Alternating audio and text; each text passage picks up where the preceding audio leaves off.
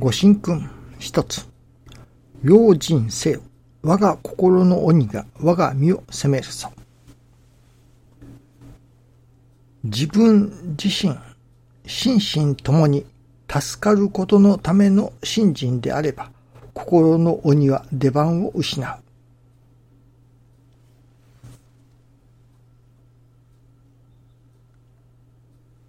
師匠が助かることのための信心であれば、とおっしゃっておられます。助かることのための信心。心身ともに助かることのためにとおっしゃってありますね。今朝いただきますのは、愛楽理念は助かりの理念ということを強くいただきました。愛楽理念は助かりの理念。その助かるということ。人が助かるということはどういうことだろうかと。愛楽理念はどうやって人を助けるのか。ためにはその助かるということがどういうことかがよくわからなければなりませんけれども、大抵の場合、私どもの思い通りにことが運ぶ。願い通りになる。そういう時には、助かっていないとは言えませんね。助かっている状態とは、物事が思い通りに運び、願い通りになる。ような状態を助かっている状態。の一つではあると思いますね。ですから、例えば病気になった病気が治ることを願う。そしてその病気が治る。これも一つの助かりだと思いますね。また人間関係で悩んでいる。その、あの人と会いたくないなと。その合わなくなるような、例えば人事異動があって、職場が変わる。そして嫌な人と会わないようになる。これも一つの助かりかもしれませんね。そしてもう一つの助かり。それは、その今あるところ、今、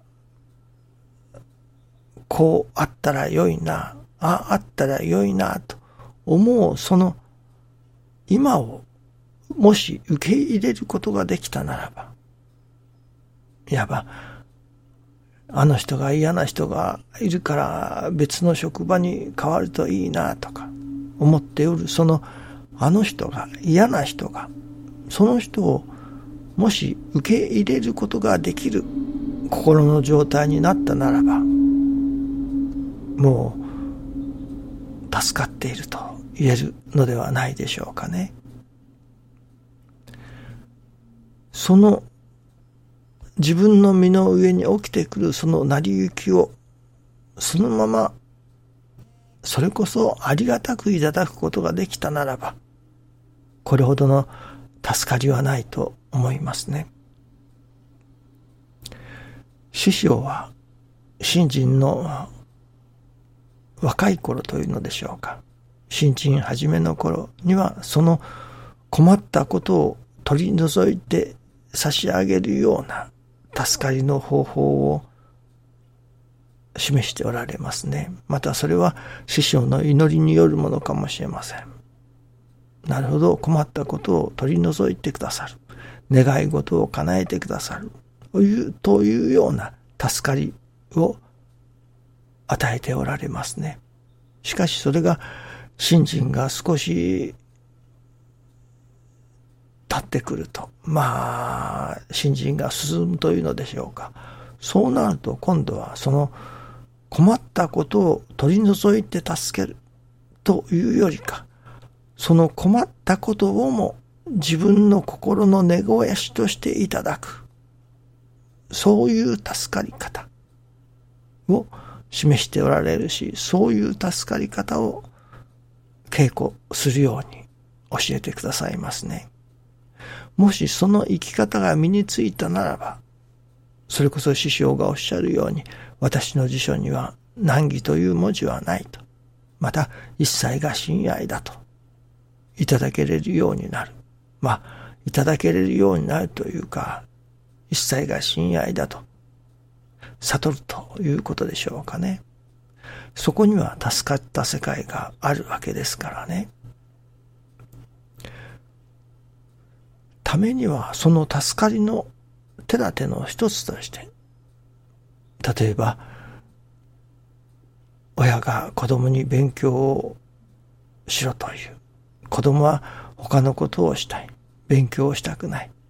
だから、勉強から逃げ出そうとする。そこにまた難儀が生まれるのでしょう。ところが、これが子供が親が勉強をしろという、その親の心がわかる。ああ、これは親様が私が勉強することが将来私のためになることだと思って勉強しろと言ってくださるのだなと。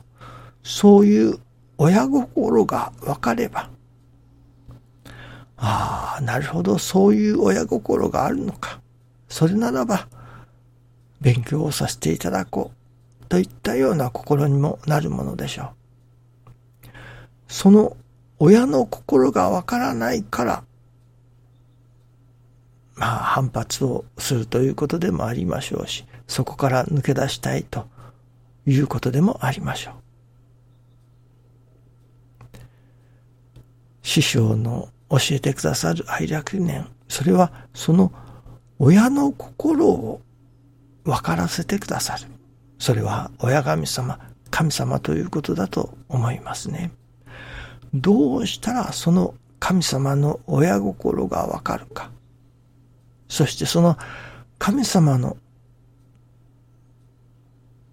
信心して心を育ててくれよというその親心がわかるときに、ああ、このことによって心を磨くことを神様が願っておられるのおられるのだ。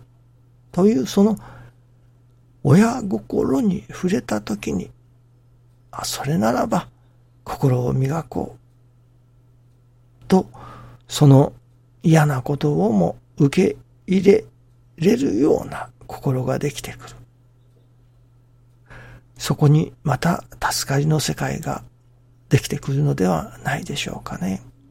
その親心がわからないから悩みもまた生まれる。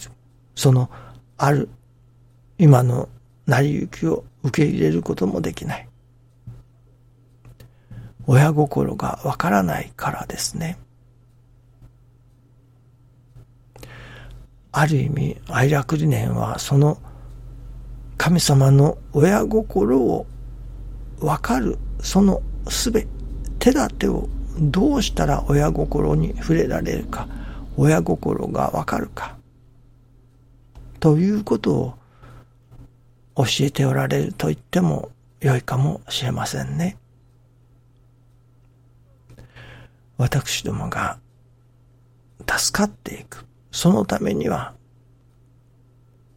それこそ真実の助かりをいただくためには、どうでもその親の心が、神様の心がわからなければ、